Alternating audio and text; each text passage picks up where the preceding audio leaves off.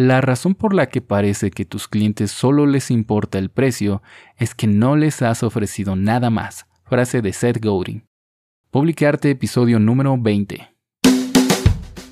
Estás escuchando el podcast de Publicarte, el espacio en Internet dedicado a todos ustedes, los creadores de contenido, marketeros, emprendedores, novatos y veteranos.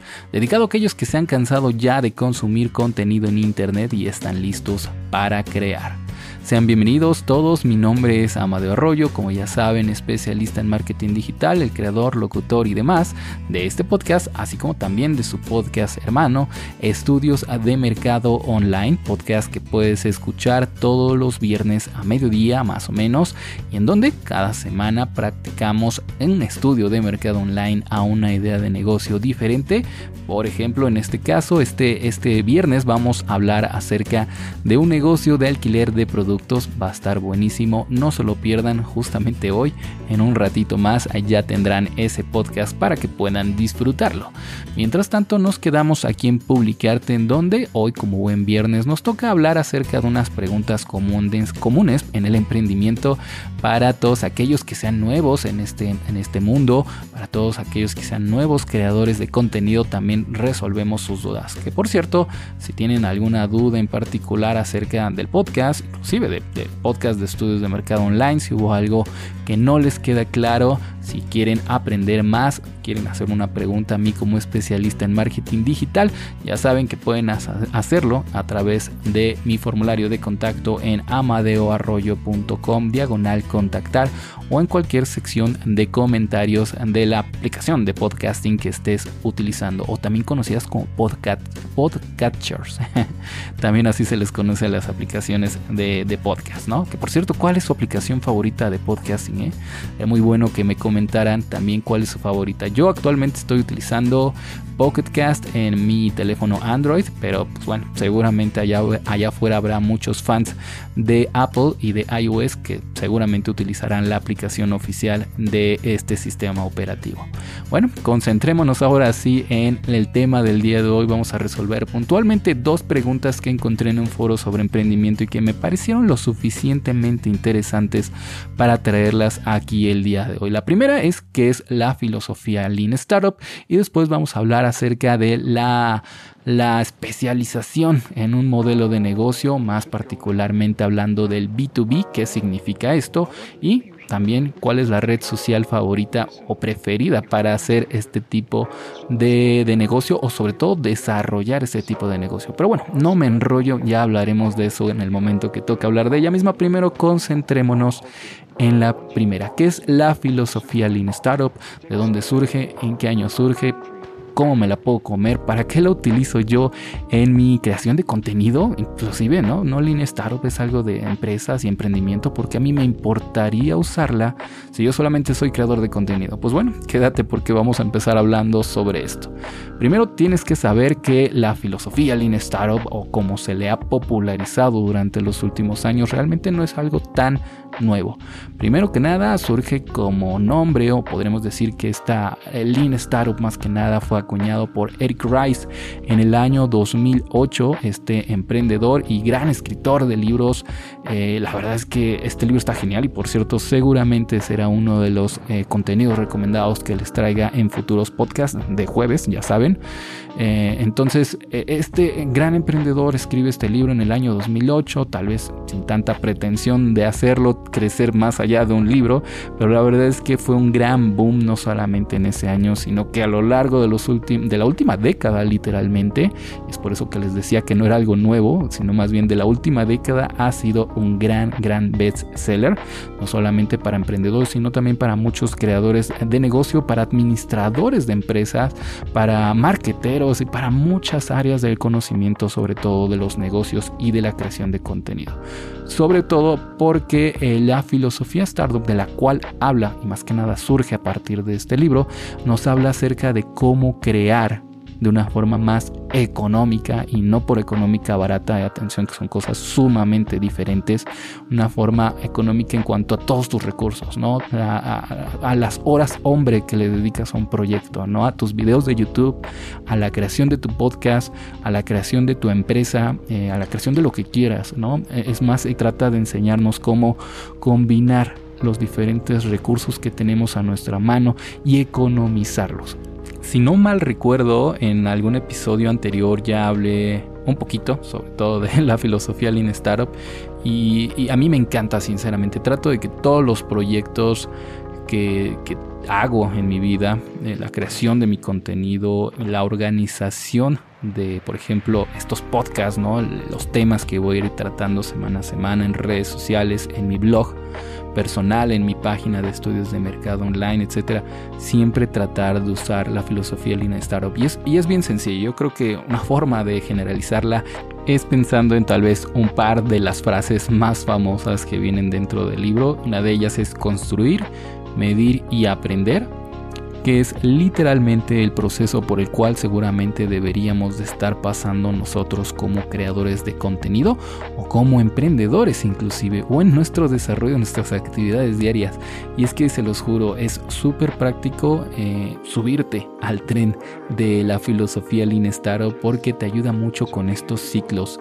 Y bueno, para explicarlo tal vez un poco mejor, creo que deberíamos ir paso por paso. Primero está el construir, imagínate que estás queriendo construir un emprendimiento quieres vender, no sé, quieres importar mm, videoconsolas retro de China para venderlas aquí en México. Bueno, pues, todavía no sabes si va a ser viable esa idea o no, pero quieres empezar de la forma tal vez más rápida posible, pues bueno, eh, usar la filosofía y la metodología Lean Startup tal vez sirva para tu propósito. Ahora bien, eh, lo que vas a hacer es primero construir. ¿Qué vas a construir? Probablemente una página web, un espacio en el cual vender tu producto. Después vas a medir, bueno, vas a estar vendiendo obviamente esos primeros productos que, por cierto, no tienen que ser literalmente los productos finales. A este se le podría llamar el producto mínimo viable, pero bueno, necesitas ya estar en acción vendiendo o están enfrente de tus potenciales clientes preguntándoles qué les parece el producto, qué les parecen los precios y un montón de otras características del mismo para poder después medir, ¿no? Medir justamente esas interacciones con tus clientes potenciales y luego al final la última etapa de este ciclo Lean Startup sería la etapa del aprendizaje, que es hacer algo con esos datos, con esas métricas que has obtenido y con esas interacciones de tu construcción. Y luego volver a empezar con ese aprendizaje, eh, empezar a construir de nuevo, medir de nuevo, aprender de nuevo y una vez más y una vez más, etcétera. Ese, esa es la metodología, obviamente, a grandísimos rasgos de Lean Startup y en eso se basa también la filosofía Lean Startup. Ya lo he mencionado en otras ocasiones y otra de las frases que sin lugar a dudas ha popularizado un montón este libro y esta filosofía de, de Eric Rice es la de equivócate pronto y equivócate económicamente, por traducirlo de alguna forma, porque hay quienes lo traducen como barato y realmente creo que hay una gran confusión por eso mismo, ya que no es lo mismo algo barato que algo económico. Mucha gente cree que inclusive la filosofía de, de, este, de esta metodología de emprendimiento realmente los va a llevar a, a ser más económico, más barato. Ahora sí, la palabra es barato, eh, su emprendimiento y no es cierto, ¿no? O sea, depende completamente de la idea de negocio, lo, barato o no que llegue a ser y también depende de quién le preguntes, ¿no? Que tal vez mil pesos para alguien sea muy poco y para otras personas sea muchísimo dinero. Entonces, eso es relativo. Pero bueno, no me enrollo más, esa es la filosofía Lean Startup. Otra vez en resumen es construye, mide y aprende y equivócate pronto y equivócate de una forma económica en tu emprendimiento. Pasemos a la siguiente pregunta ahora sí creo que me extendí demasiado con esa primera pregunta y ahora vamos a hablar acerca de modelos de negocio B2B. Esto también lo encontré en un foro de emprendimiento en, Facebook, en un grupo de Facebook sobre emprendimiento en el que un chico preguntaba cuál era la red social eh, mejor utilizable para, para aprender o para aplicar, mejor dicho, estrategias de negocio B2B. Y primero que nada me encantaría poderles explicar qué es un negocio B2B y de dónde viene, ¿no? Obviamente porque suena muy, muy chino esto. Pero bueno, no es tan complicado amigos, realmente B2B hace referencia a business to business, aunque una forma de simplificarlo, como ya saben muchas veces en el inglés se simplifican de formas un poco raras las palabras, en este caso es una B. Eh, el 2 y otra B, B2B. Es la forma de simplificarlo y que seguramente vas a encontrar en un montón de foros, ¿no? Pero bueno, ahora ya lo sabes, ¿no? Cuando lo encuentres en foros de discusión, en Reddit o en redes sociales, ya sabrás que un B2B significa business to business y hace referencia a los modelos de negocio de empresas que quieren venderle a otras empresas. Por eso es business business. Eh, principalmente la idea de un negocio, de un modelo de negocio business to business, es tener una empresa que esté enfocada en conseguir o darle servicio a otras empresas o darle o venderles productos a otras empresas. Imagínate que tienes una empresa de fotocopiadoras, eres Xerox, por ejemplo, y que quieres venderle pues tus fotocopiadoras probablemente a otras empresas que tienen la necesidad de hacer este tipo de impresiones y este tipo de fotocopias todos los días dentro de sus organizaciones difícilmente vas a, vender mucho o a querer abarcar a un gran sector del mercado si quieres dedicar esa misma idea de negocio de las fotocopiadoras a un tipo de negocio business to customer, que en este caso sería el otro tipo de negocio. Digo, no son los únicos, pero sí son los más comunes, eh, en donde tal vez en ese caso le tendrías que vender, no sé, a otras personas que en su casa quieran hacer fotocopias. Y eso sería mucho más raro, sería un sector mucho más pequeño y obviamente mucho menos rentable. Y es por eso que Xerox es una empresa de tipo B2B que le vende a otras empresas. Imagínate otras empresas desde pequeñísimas como pueden ser papelerías o como pueden ser también escuelas hasta grandes, grandes corporativos industriales en donde obviamente se tienen que hacer fotocopias todos los días. Eso es una empresa B2B. Ahora bien, la pregunta puntual de este chico fue acerca de cuál es la red social en donde funcionaría mejor un, modelo de negocio B2B. Y primero que nada, ¿por qué hace este tipo de preguntas? ¿No es acaso que todas las redes sociales son más o menos lo mismo?